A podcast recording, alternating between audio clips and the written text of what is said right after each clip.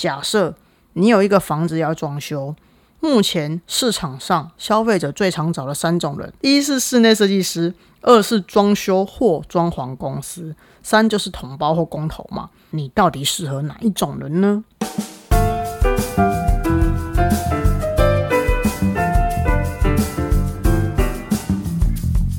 ？Hello，欢迎来到 Happy Halloween。我是想要突破舒适圈、正在发展新职业、发现艺术新趋势的室内设计师，转做风格师的 Win。今天是自说自话系列的 Win Win 小照片之，我要来骂消费者了。哈哈哈，不是啦，是室内装修，我该找谁来帮忙？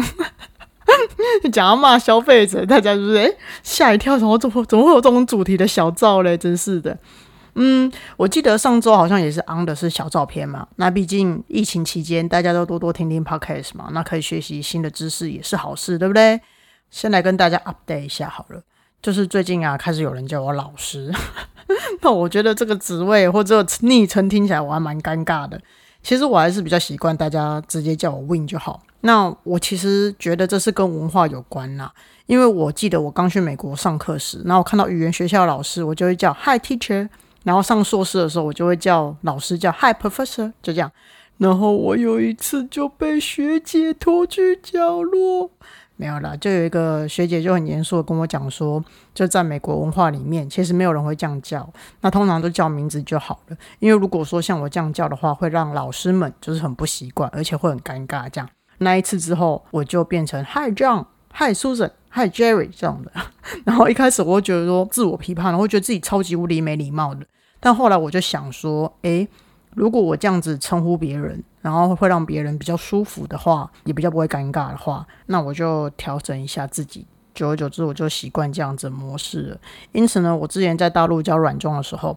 然后我就强迫我的学生要叫我 Win，然后谁只要叫我老师的，我改作业就直接先给他一个 B，我就是一个公器私用的人，怎么样？然后 他们就被我逼到，就是一定要叫我 Win 这样子。其实我觉得啦，你不要觉得说我这样子直呼人家的名字会没礼貌或不尊重。我觉得真正的尊重是在内心，这些都只是称呼、标签跟世俗的代号而已。臣妾我不在乎，立刻打脸啪啪。臣妾也是个称谓啊，对不对？好啦，那我们来说一下今天的主题吧，室内装修这件事情。那 you know，毕竟室内装修是在市场上普遍消费者在意的嘛。And 这个节目呢，主轴不止在讲空间风格式或软装，其实它还是环绕在 post interiorism，就是后施设主义嘛。那后施设主义可以讲的东西就很广啦，可以讲布置学、软装学、感知能力、软装、室内设计、室内装修、建筑、收纳、家具等等，这些都涵盖在里面。好，我觉得我说太多前言了，直接带大家奔向主题：室内装修，或者是说你们要说室内装潢也可以啦。那我们先来关切一下目前最新市场好了，应该有很多工地大家都停工吧？因为现在很多新大楼都有管委会，那管委会为了要保护住户，所以会提出很多就是防疫的要求。那客户端呢，它相对来讲也会怕被邻居抗议，所以其实大部分都有一些工地暂停施工的一个倾向。这样，所以呢，疫情期间工程停工这个现象是蛮普遍的。那再来就是大家都非常在意的问题，不管你是室内设计师还是呃消费者。最在意的问题就是价格的问题。那其实今年大家都知道，说价格就是原物料这件事情，它都上涨了。那年初的时候呢，其实已经有涨一波了。但是在今年三四月份的时候，其实又有在涨。那你想得到的材料，它几乎都涨价。比如说电线也涨，脚材也涨，木芯板也涨，甲板也涨，空管也涨，隔音棉也涨，系统板也涨。所以平均下来呢，每一个单价会涨一点二倍到一点六倍都有。哎，我先说一下，我没有在带风向哦，而且我也没有那么大的能力可以带风向，因为我前几个月直接收到建材行的涨价通知，哎，看的心情超差的，所以我这边还是要讲一下，不是说这些人给消费者的报价单比较贵，或者说他们赚很多，是因为我们的上游材料供应商涨了建材行的费用，所以大家只能够跟着涨价。那当然啦，听到原因有很多，比如说就有人又说。因为之前那个长隆海运那艘船嘛，卡在苏伊士运河，那导致很多材料都进不来。或者你会说，啊，就去年疫情大家都很惨，疫情趋缓之后，整个装潢市场动起来了，市场有需求之后，上游当然都会趁机赚一波回来嘛。反正，anyways，不管怎样，涨价的原因是什么？我们不在乎嘛。结果论就是建材物料涨价了，这就是结果嘛。那我觉得呢，再过几个月，当疫情比较趋缓的时候，我是觉得啦，还会再涨一波啦。我立刻当起那个铁口直断的算命师。哎，冰玉，我要跟你讲哦，不要以为说长一根脚才不会有影响。你说我看到的天花板啊、木作隔间墙啊、木作柜体啊，这些全部都是需要用到脚材的。我举例一下好了，假设现在一瓶天花板，国产的细酸钙哦，假设它的基本范围大概坐落在三千到四千五一瓶好了。我我讲一个那个范围就好，我不要讲太死，要不然你们哪一天有没有就听不到 Happy Halloween 了？因为毕竟 我我也我也怕贪生怕死嘛，对不对？开始结巴有没有很紧张？因为每个师傅啊，每个同胞，他们报价格的方式不一样，那你还要看他怎么去施做天花板的嘛。而且造型不一样，简单的或复杂的，它肯定会影响到价钱的。就好像是呃鸡蛋炒饭、跟肉丝炒饭、跟海鲜总会炒饭，价格是不是也不一样？那好，我们现在讨论完价格问题了，接下来要讨论职业，毕竟影响到价格的就是下面这个详细内容的主要关键啦。所以仔细听好了。假设你有一个房子要装修，目前市场上消费者最常找的三种人，你们知道是哪三种人吗？好，自己问自己说：一是室内设计师，二是装修或装潢公司，三就是同胞或工头嘛。那你们知道这三种人的差别在哪吗？以及如果找这三种人，优点跟缺点是什么？还有你到底适合哪一种人呢？自己问自己一下，问三个问题 也是疯了。好，那我们一一来回答好了。首先，我们先来讲室内设计师好了。诶，大家应该有听过，就是市面上流传一句话，就是当你有预算就找室内设计公司，没有预算自己发包发一发就好了。嗯，这句话非常的实际。但是有一个可能性呢，就是你花了钱，然后找了室内设计公司，然后还请了设计师。但是做完以后不可企及，就是不达到你心中的标准。哎，等下，不可企及这句话，这个成语是这样用的，对吧？好，那为什么会有这样子的失落产生呢？因为你挑了设计公司的眼光很重要的嘛，对不对？那市面上的设计师他的资质差那么多，你看呢？光是设计收费也有差很多，两千的也有，大师等级破万的也有。然后工程来说的话，还要来个监管费或监工费。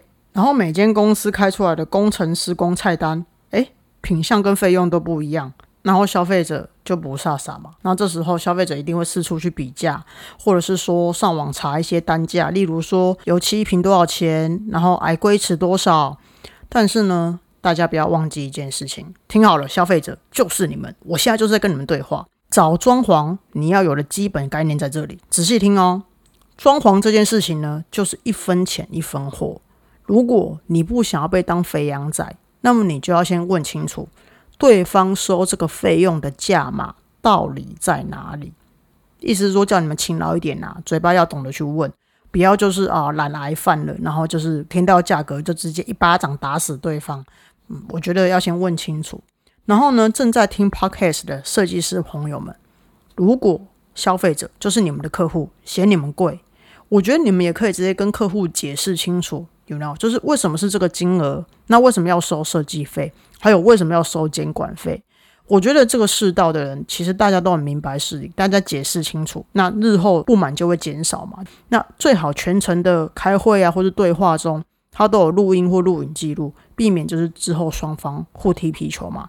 那录影的时候呢，记得告知对方，诶，我有录影哦。那这个除了是尊重之外，假设以后真的不小心产生了纠纷。在法律上来说，这支影片或者这个录音也才具有法律效应嘛？那这个不是不信任彼此啦，我觉得这个就是一个保护双方权益。你在保护你自己的同时，也是在保障对方嘛？那我觉得设计师朋友们，你也不要怪客户说为什么这么啰嗦。你们知道吗？现在市场上有些人会画 K 的，就说自己是室内设计师，然后连室内设计助理都没有当过的，也说自己是室内设计师，然后考过了工程以及执照之后。没有任何工作经验哦，也说自己是室内设计师。哎，室内设计师还真是无所不在呀。所以我觉得客户也是被骗怕了啦，所以啰嗦一点，问明白一点，本来就是应该的。那我之前其实有面试过两次室内设计师，就公司找人这样子，然后来面试的人拿的作品都很厉害哦，看起来哇，这施工图嗯有模有样的，但是结果来公司上班之后，工法一堆不懂，去工地也不懂，然后画 K 的也慢，社会乱象是不是什么人都有？突然让我想到一件事情，就是我十九岁的时候，我那时候老板跟我讲说。你要当十年的室内设计助理，才能够成为一个全能的室内设计师。你看看现在谁愿意跟你当十年的设计助理？所以你看我是不是过时、老了？好，那室内设计公司收的工程施工费，为什么价位会这么不一样？而且市场上的价格幅度差这么多嘞？其实主要是因为哦，每间设计公司找的师傅都不一样啦。那工班的资质啊，在意的环境卫生啊，受控度跟完整度、效率都不一样。像我之前用过一批水电，配合过两场之后，我就跟他 say goodbye 了。原因不是因为他就是他施工的品质不好，也不是因为他价格贵，就是因为他没有办法如期完工，导致我后续的行程全部通通都 delay 了。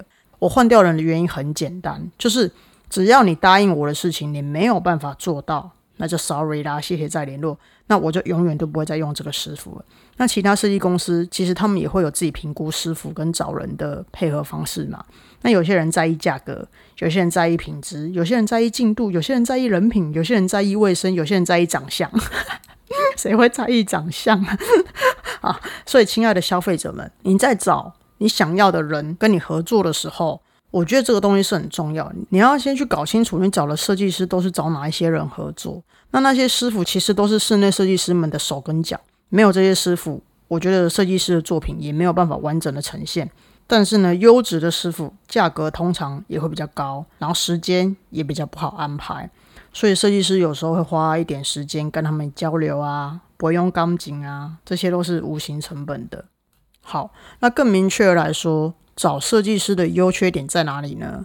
优点呢，就是空间会被充分的运用，它具有美学、具收纳，然后你的流程清楚，作业透明，然后呢，设计师们也很负责，画出来的图跟施工做出来的成品误差较小。啊，缺点呢？缺点就是价格比较高嘛。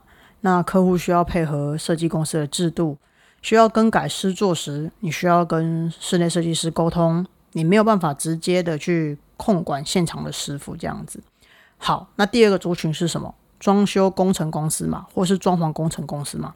那其实这部分的呢，他通常不太吃什么设计样式的，挑这一个类型的人，其实也不太在乎说是不是要具美感的工业风，或是什么具舒适性的北欧风。其实呢，不太需要吃到什么家具配置啊，或者软装配色这样。那装修工程公司这样子的部分就很适合你。这些人呢，他们对于美学可能还好，就是普普通通啦。但对工法，哇，超级厉害的。甚至有些呢，比室内设计师还要厉害哦。因为他们有些人是木工出身、泥作出身，然后再去学懂其他工法，之后再自己出来成立公司。那像找装修工程公司的优缺点是什么？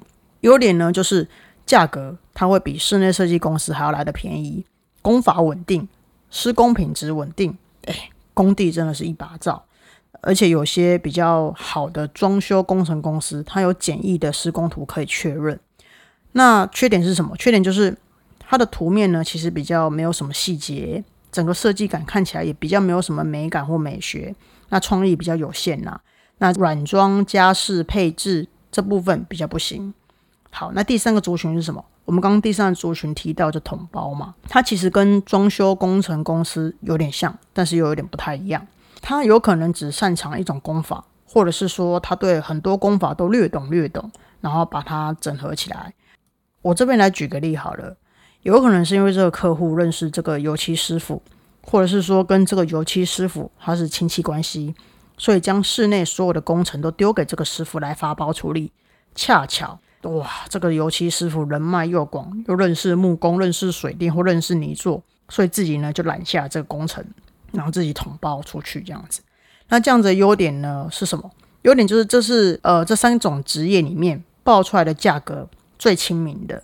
那如果假设消费者运气好的话，遇到的师傅施工品质也是最佳的。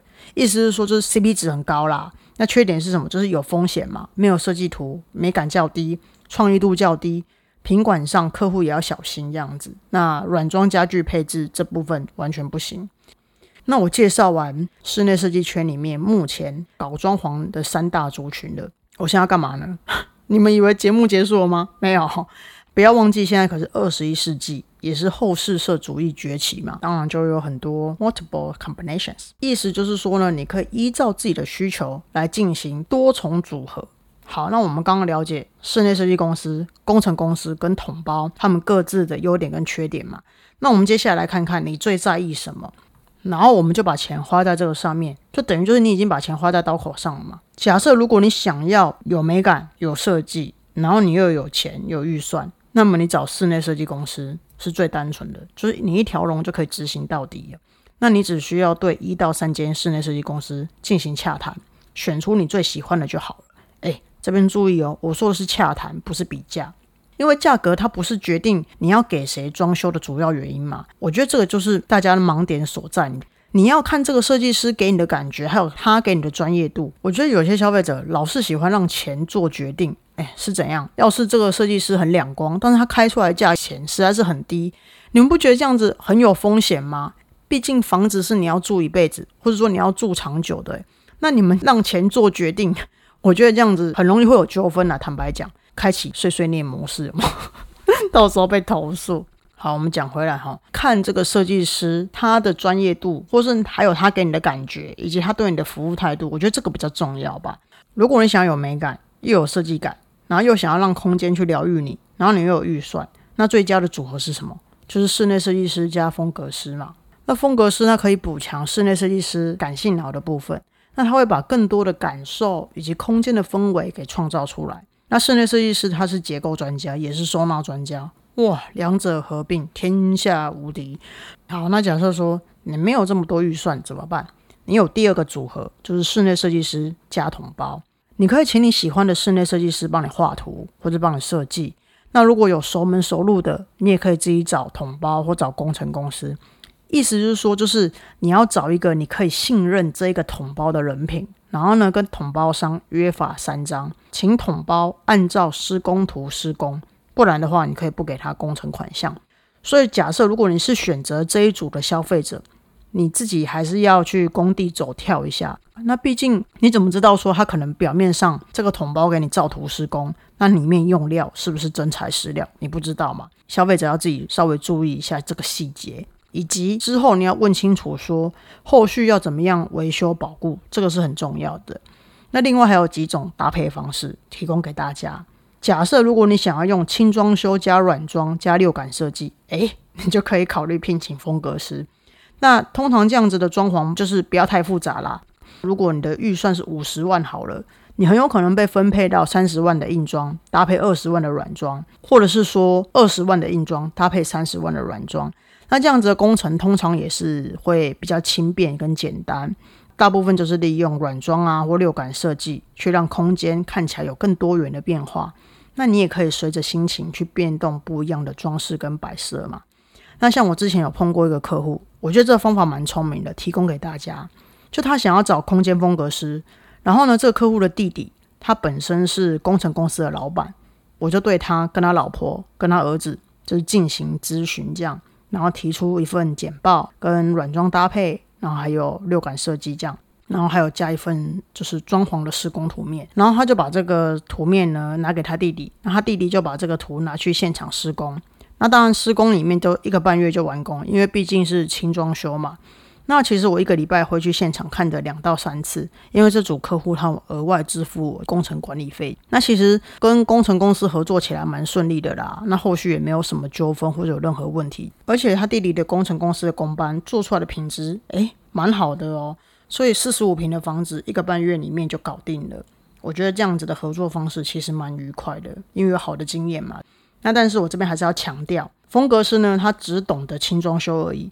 如果说你要在空间里面动刀动枪，比如说立窗户啊、打墙啊、砌砖啊，或者说贴砖啊、粉光什么结构之类，你还是需要找专业的室内设计师、工程师、公务或工头去帮风格师。我觉得这样子是比较好的。好啦，那今天讲了比较多实际层面的话题，我觉得装潢这件事情哈，它本来就很容易引起纠纷。因为装潢本身就是一件很复杂的事情啊，然后牵扯到的钱面额也比较大。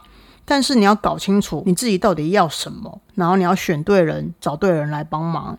那大家在合作上一定要先讲清楚，然后白纸黑字加上丑话先讲在前面，这样子其实就可以降低纠纷的产生，然后也可以让事情比较顺利进行嘛。这边还是要特别讲一下啦，因为有些消费者真的就是会看预算去规划。那我觉得这个预算这件事情没有不好，只是说你不要把它放那么大。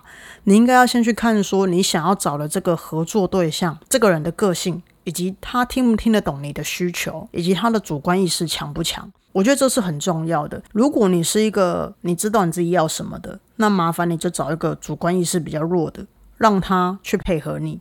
那如果说假设你不知道你自己要什么，那你就找一个主观意识强的，让他去引导你去做出你想要的东西。所以了解自己是一个非常重要的第一步。那你不要说哦，后面有问题产生了，有纠纷产生了，你怪东怪西的。最重要就是说，你要先了解你自己到底要什么，然后你要很清楚你自己的个性。然后去找那一个你不足的地方，或是你弱点的地方，然后去补强你，然后让你的东西或让你的空间，让你住的环境看起来是舒服的嘛？那这样才有办法解决问题呀。再来就是说，你找的合作对象，不管他今天是室内设计师也好，工程公司也好，同胞也好，只要这个人不肯跟你把话讲清楚，或者是说你要跟他约法三章，他不肯。你想要跟他丑话讲在前面，大家先小人后君子。他不要的话，这种人你就要特别小心，因为很有可能到最后不是你凹他，就他凹你。那我们也不想要被占便宜嘛，那我们也不要占人家便宜。那大家就是一开始的时候，游戏规则先讲清楚，之后再继续进行，这样不就好了吗？那如果一旦对方违反了契约，或者说他跟你讲的他没有做到的时候，你可以问他到底发生什么事情，然后把这件事情解决了。假设他没有诚意去跟你解决的话，那这种人你就不要跟他合作了，因为他可能后面会带来给你更大的纠纷跟伤害。我觉得你不管是在装潢上来说，你想要找这三个，就是我刚说室内设计师、装潢工程公司，或者是说是同胞，都一样，不要觉得说讲出自己的需求或想要的东西是一件很不好意思的事情。没有，你就是要把话讲清楚。相信我，你只要这样做，做到这一点。纠纷真的就会降低很多，因为你在把话讲清楚的同时，你是在保护你自己，你也让对方了解你，那自然而然你们双方就比较不会去踩到对方底线嘛。那大家是不是合作就很顺利，也很愉快？那我觉得这是经验谈呐，所以跟大家分享一下。好喽，那我今天要结束喽，希望大家在找装潢的对象的时候都能够找到对的人，让对的人来帮忙你，这是一件非常棒的事情。如果你跟我一样想要突破舒适圈，想要做点不一样的改变，也想要自己的 lifestyle 的话，欢迎追踪我的节目哦。今天谢谢大家收听啦我们下次见喽拜拜。